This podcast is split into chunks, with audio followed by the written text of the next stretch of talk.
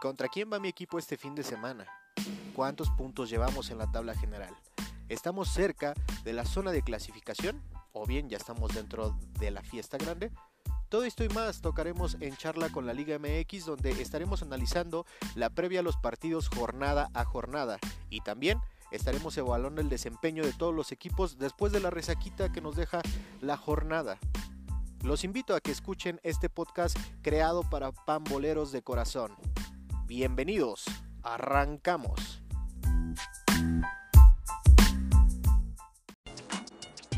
Hola, ¿qué tal amigos? Sean bienvenidos a un episodio más de este su podcast llamado En Charla con la Liga MX. Este que los saluda del lado del micrófono, Cristian Pérez, les agradece muchísimo su escucha y los invito, claro que sí, desde luego, a que nos acompañen desde el principio hasta el fin de este episodio donde vamos a hablar de lo más, lo más resaltante de la repesca de nuestro torneo mexicano de este clausura 2022 que nos ha dejado muchas dudas, muchas sorpresas y que también ha abierto muchos paréntesis amigos, no sé si coincidan conmigo con el hecho de nuestro nivel de fútbol. Creo que cada vez salen más dudas, cada vez salen más molestias por parte de aficionados y pues bueno, también esto recuerden, no es que el formato deje de ser importante o interesante o que venda mucho. Realmente sí vende. Y realmente a todos nos tienen la televisión viendo los partidos de repechaje.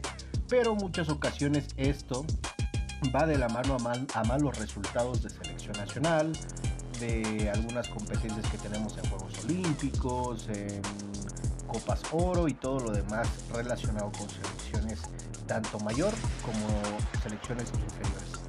Pero bueno, ese es un tema que vamos a estar tocando seguramente en muchos episodios más de este su podcast llamado En Charla con la Liga MX. Los invito también a que se sumen con nosotros a las redes sociales. Estamos en Instagram como en Charla con la Liga MX, Facebook, Twitter, TikTok también con, esas, con ese nombre para que ustedes puedan buscarnos por ese medio.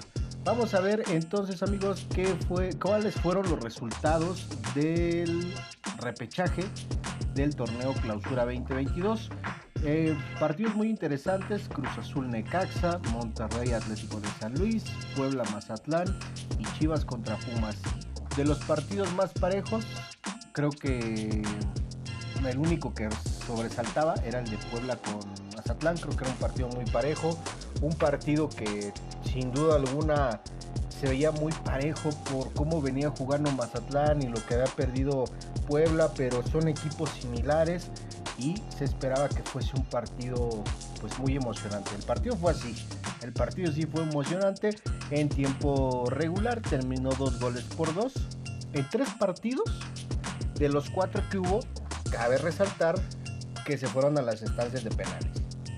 En la estancia de penal sabemos que es un penal mal tirado o un buen acierto del portero y por ahí los que juegan estas posiciones pues van a decir, no, pues es acierto del portero, los que son porteros y los que son tiradores pues van a decir, no, no, no, pues es que este, no, no, no, no le pegué bien, ¿no? Algo, algo van a poner. Eh, buenos partidos, la verdad es que nosotros aquí en Charla con la Liga MX en lo personal yo decía que en el primer partido, en la primer llave que se iba a jugar amigos, pues pasaba el conjunto de Necaxa. ¿Por qué motivo? Venía jugando mejor que el conjunto de Cruz Azul, venía dando un mejor espectáculo, venía dando un mejor juego grupal y jugador por jugador se veía mejor el conjunto de los rayos del Necaxa. La neta es que no, no pasó otra cosa que no les esté mencionando.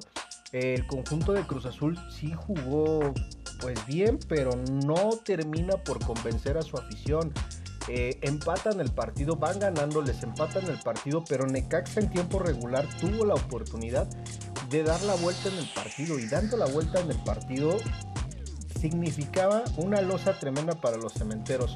El hecho de no, no clasificarse de manera directa y luego que a las primeras en el repechaje los dejaran fuera, ya le había leído la cartilla y creo que la sigue teniendo ahí al profe Reynoso. Si no da resultados, pues obviamente le estarían dando las gracias de este equipo de Cruz Azul.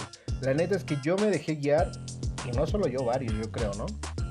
Porque el conjunto de los rayos del Necaxa le iban a pegar a Cruz Azul. No fue así, en tiempo regular empataron y posterior a ello, pues en penaltis ganó el conjunto de Cruz Azul. La neta es que el conjunto de Necaxa muy mal a la hora de la definición en el manchón penal y creo que eso pues obviamente les costó, les costó la eliminatoria.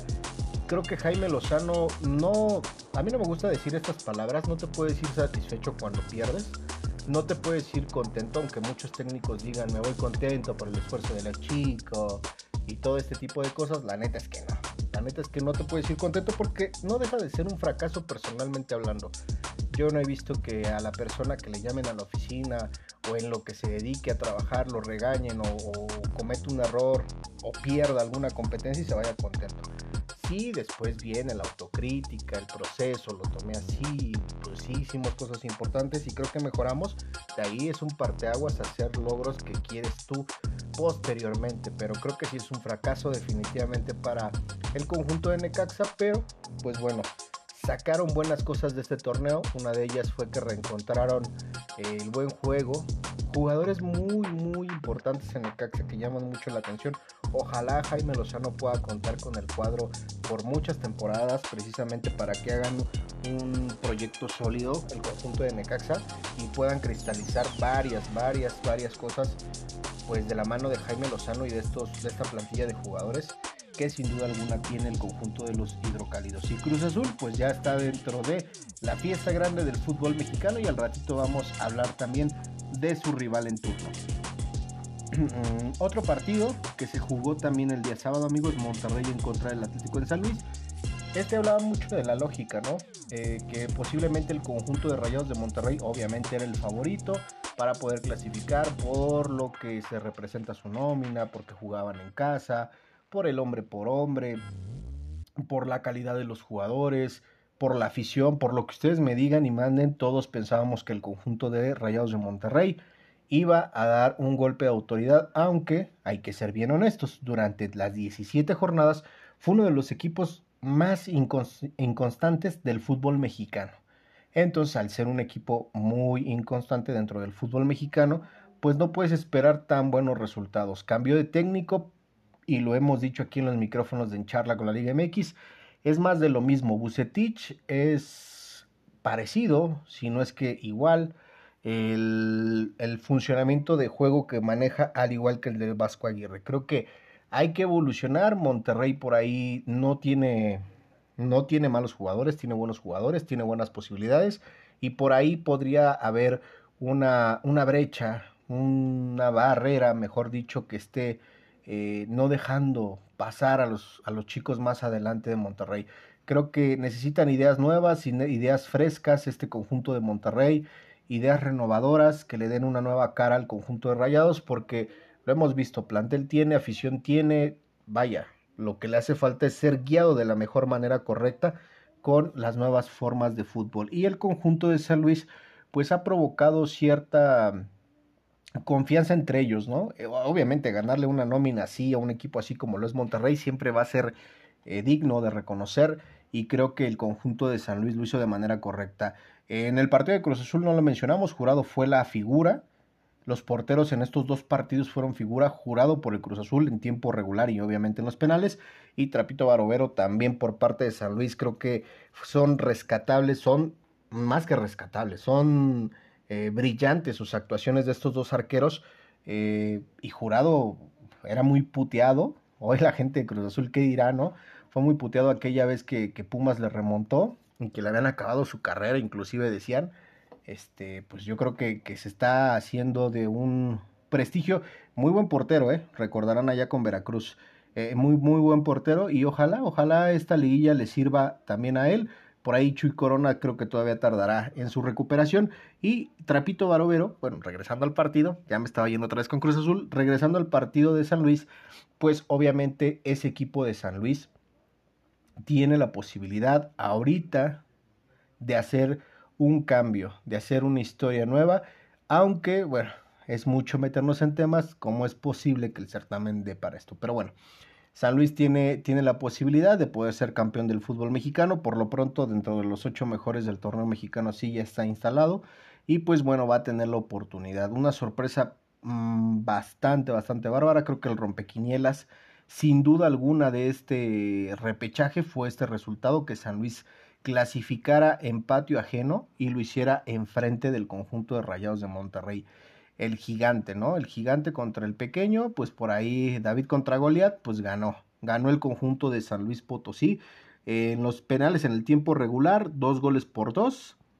Eh, por ahí un muy buen partido, la verdad. Vincent Janssen anotó gol también y falló un penal, ¿no? Híjole, este sentimiento de decir, con toda la experiencia que se tiene, pues en algunos momentos o en los momentos claves se llega a fallar y esto le pasó al neerlandés eh, Vincent Janssen. Pues ni modo, a levantar la cara el conjunto de Monterrey y sí tienen que planificar bien su siguiente torneo. Si a mí me lo preguntan, yo no soy aficionado a Monterrey, pero creo que los aficionados, la directiva, les va a exigir a estos jugadores resultados porque tienen su paguito cada quincena, porque no ganan dos pesos porque son de las nóminas más pesadas del fútbol mexicano y vámonos más allá del fútbol de Latinoamérica o del continente americano. Entonces hay que presentar resultados a la brevedad del conjunto de Monterrey. No se puede permitir estar otro, otro, otro más bien otro año sin ser campeón. Ojo, el rival de la ciudad está en la liguilla Monterrey. Pero bueno, vámonos a otro partido amigos. Puebla en contra de Mazatlán, lo que empezábamos a hablar al principio de este episodio, pues obviamente un partido muy parejo, un partido que parecía eh, sí se lo llevaba a Puebla, yo había puesto como a Puebla como favorito, eh, ahí no me falló, no pensé que se fueran a los penales, pero sí, sin duda alguna, el conjunto de Mazatlán creo que una grata sorpresa al finalizar este torneo, aunque volvemos a lo mismo, nos muestra las debilidades y las bondades que da esta liga mexicana donde pues con dos, tres partidos seguidos buenos pues tienes la posibilidad de estar en el repechaje y por qué no pasar el repechaje y pelear por el título del fútbol mexicano. Puede pasar, a Mazatlán le podía pasar. Eh, lo que no sabía Mazatlán es que se iba a enfrentar a un Super Puebla que pues obviamente en el tiempo regular empataría el partido dos goles por dos, haciendo el alargue a los penales. En los penales, dos grandísimos porteros también. Uno de ellos, Miconis, que llegó para el Puebla, si se acuerdan ahí, Miconis, llegó para el Puebla ahora está enrolado con Mazatlán y la verdad es que un partido, un partido muy bueno, yo lo vi completo y aparte de eso me aventé la tanda de penales. Emocionante los penales, ¿no? Emocionante los penales. Por ahí Marquito Fabián falló, este, falló su penal, molesto, obviamente, por haber fallado este penal. Eh, y, y, bueno, pues el partido terminó en tres goles por uno. El conjunto de Puebla en los penales, pues obviamente aprovechó las debilidades del Mazatlán, que falló sus penales, y, penales de Mazatlán fallados que ni siquiera iban con dirección a portería, ¿no? E, es, es, lo, es lo curioso que dices tú, bueno, lo paró el portero, uno por ahí sí lo paró el portero, pero dices, híjole, ¿qué pasó con, con el conjunto de Mazatlán? No trabajaron con ello, pero Mazatlán también, ¿eh? Mejoró al cierre del torneo, creo que esta llegada de Caballero junto con el Chaco le vino muy bien al conjunto de Mazatlán y creo que si les dan el tiempo necesario y por ahí hay un refresco de jugadores en ciertas posiciones, el siguiente torneo puede ser, puede ser el esperado al fin a esta nueva plaza, que recuerden se lo llevaron de Morelia a Mazatlán y pues estarían dando resultados. Ojalá, ojalá se le den los resultados al conjunto de Mazatlán por su afición, por los chicos y por el nuevo cuerpo técnico que está ahí. Por lo pronto el conjunto de Puebla, los Larca Boys ya están situados dentro de la fiesta del fútbol mexicano. Vámonos al último partido, amigos. Chivas en contra de Pumas. Un partido que se veía a luces que el conjunto del Guadalajara era completamente favorito después de lo ocurrido con Pumas en la final de la Conca Champions. Hacemos un comercial. Ah, si no han escuchado nuestro episodio anterior, vayan a escucharlo. Recuerden, estamos en Spotify, Apple Podcast, Google Podcast, como en Charla con la Liga MX. Chútense nuestro episodio anterior donde hablamos precisamente de ese descalabro de los Pumas de la universidad. Bien, regresando al partido, amigos. En efecto, este partido eh, era de los que ya estaba más que cantado que Guadalajara iba a ser el favorito. Yo en el episodio anterior, el cual los invité a escuchar, había mencionado que en el torneo regular Guadalajara no hizo más goles porque de verdad el partido se acabó, ¿no? Y por algunas intervenciones de Talavera. El día de ayer me sorprendió mucho ver al equipo de Pumas de esa manera. Los vi, tuve la oportunidad de ver desde que llegaron a Guadalajara, bajándose del avión. Eh, ya iban desganados, desmotivados, no se cambiaron el chip del partido. eh, contra el Seattle Saunders. Y eh, pues ya se veían devastados y me imagino yo como perdedores. Yo los vi bajándose y ya era como un semblante de ya que acabe esto, vámonos a descansar, se entiende.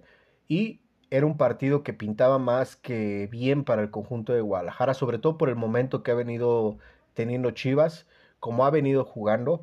Eh, el día de hoy platicaba con un compañero, con Marco Antonio Castro, al cual le mando un saludo.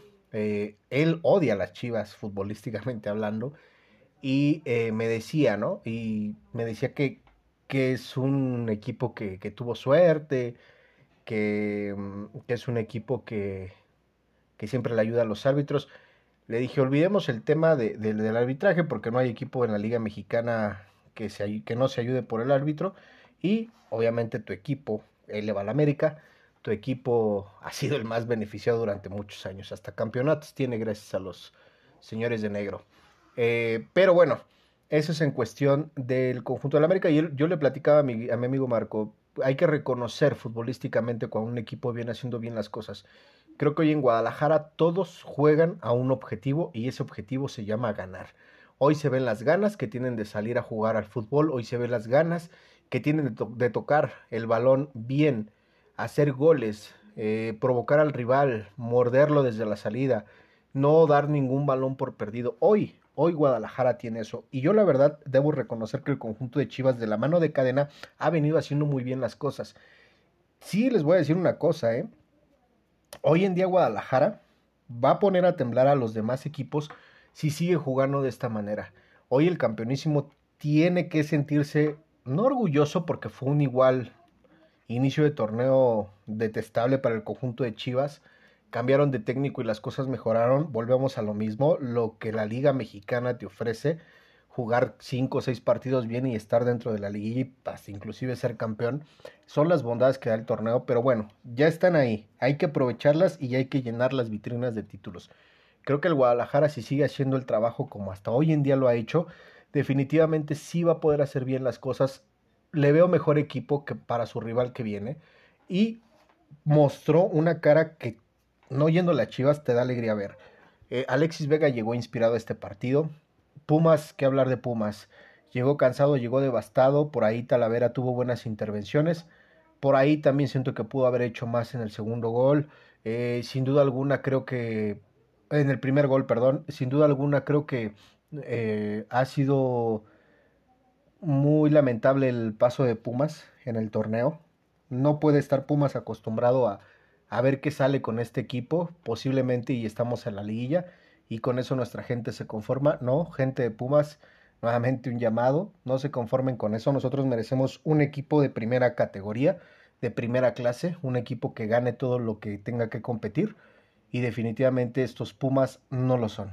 Por ahí, eh, ya más adelante les estaré dando noticias, ya se anunciaron dos bajas por ahí el día de hoy, ya se los estaremos mencionando por allá por Instagram. Los invito a que se sumen. Y Guadalajara muy bien, muy bien, definitivamente creo que no falló el pronóstico. La verdad es que yo hubiera preferido que hubieran quedado 2-1, que Pumas hubiera aventado el camión y que ya no hubieran metido más goles las Chivas, pero pues no fue así. Abrieron la puerta por completo y el conjunto del Guadalajara lo ganó cuatro goles por uno un muy buen partido y definitivamente muy merecido el pase de las Chivas Rayadas del Guadalajara y del señor Cadena ha hecho un muy buen trabajo y ha motivado muy bien a sus, a sus pupilos para que pues obviamente esto, esto llegue a buen puerto. Hoy Peláez ya descansa tranquilo, ¿eh? Hoy Peláez, hoy, hoy, hoy este, a Mauri también ya debe de estar descansando tranquilos porque pues ya no están los reflectores sobre de ellos. Definitivamente creo que vaya... Esto les va a dar mucha tranquilidad a las Chivas. Y si siguen y a ver hasta dónde llegan, vamos a ver. Por ahí yo, les pongo que es uno de mis gallos para llevarse el título del fútbol mexicano.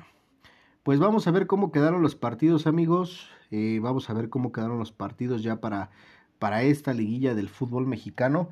Vamos a ver quién se enfrenta contra quién. Y bueno, empezamos con el número uno. Déjenme nada más ver.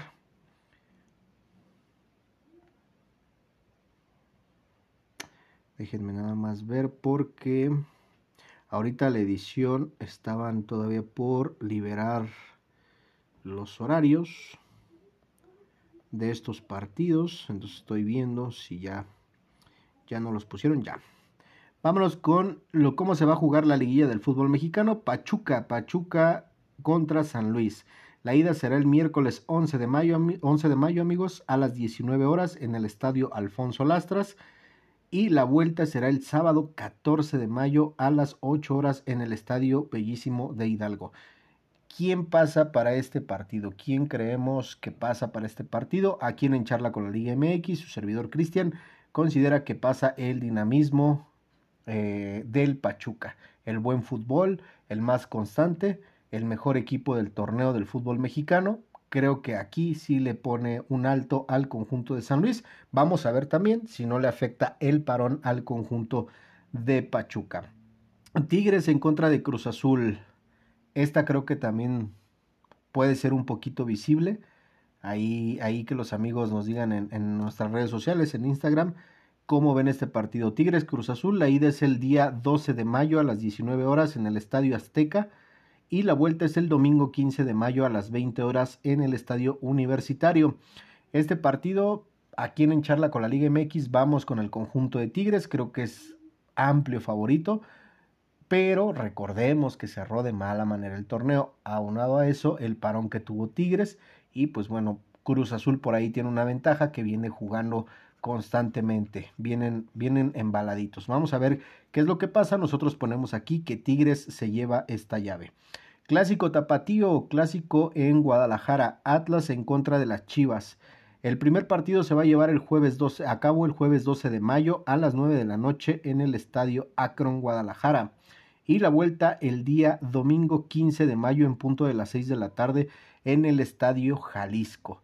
El Atlas de Guadalajara, por su posición en la tabla, va a cerrar, va a cerrar en el estadio que fue casa de las Chivas por muchísimos años, el Estadio Jalisco. Para este partido, aquí en Charla con la Liga MX, un servidor, ¿eh? porque el señor Ángel Ortiz yo creo que va por otro resultado. Creo que se la lleva el conjunto de las Chivas, trae mejor equipo, trae mejor momento. Creo que el Guadalajara es amplio favorito y aquí creemos en encharla con la Liga MX que se lleva esta llave. América en contra de Puebla. El partido se lleva a cabo el día miércoles 11 de mayo en punto de las 21 horas en el Estadio Cuauhtémoc, en el bellísimo Estadio Cuauhtémoc.